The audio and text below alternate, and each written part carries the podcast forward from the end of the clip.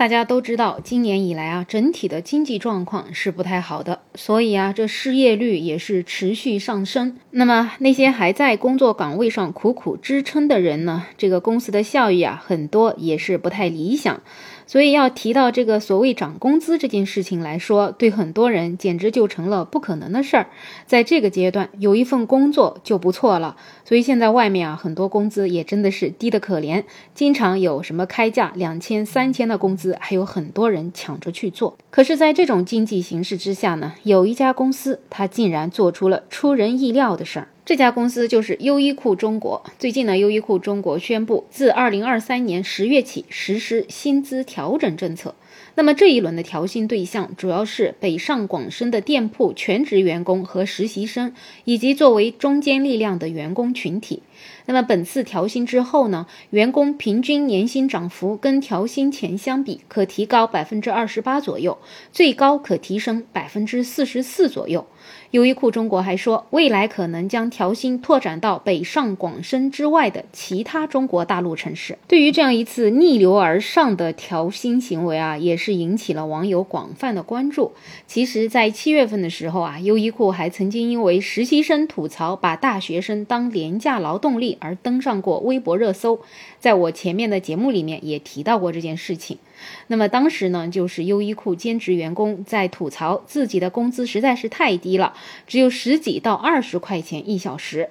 但是呢，当时很多网友也说了，这个东西一个愿打一个愿挨，而且他的当时那个兼职时薪呢，跟很多这种服装品牌，比如说 U 二、Zara 之类的兼职水平都是相当的。那么在时隔几个月之后，他在北上广深掀起的这股涨薪潮到底是为啥呢？根据一些媒体获得的信息呢，优衣库这一次之所以大幅度调薪，一呢是为了能够培养和开发人才。鼓励员工挑战多元化职业发展。第二呢，则是为了打造富有竞争力的薪酬体系。确实，像这样一个出人意料的涨薪政策啊，肯定是给整个这个网络界啊带来了一股震动。很多网友就说这个是好事儿啊，鼓掌欢迎。热烈欢迎资本家给员工加薪，也有人会觉得这种最高多少、最低多少，一律按最低的算。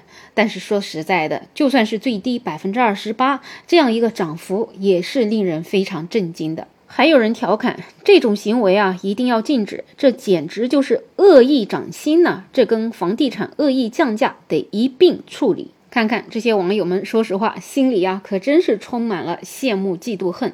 毕竟在这种大环境之下，涨薪一直都是打工职场人心中的痛。很多公司在你入职的时候谈好了薪资之后，似乎啊这个薪资就定在那里死掉了，它好像再也不会长大。所以优衣库的这种恶意涨薪行为啊，对很多网友来讲，不仅伤害性极大，侮辱性也极强。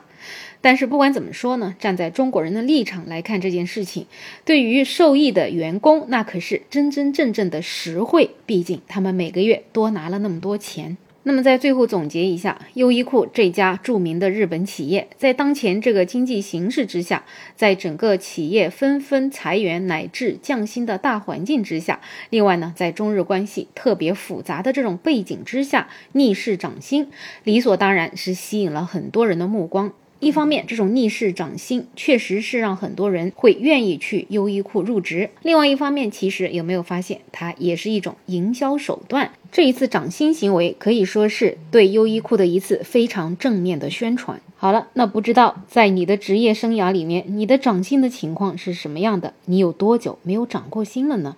可以在评论区讨论，也欢迎订阅、点赞、收藏我的专辑。没有想法，我是梅乐，我们下期再见。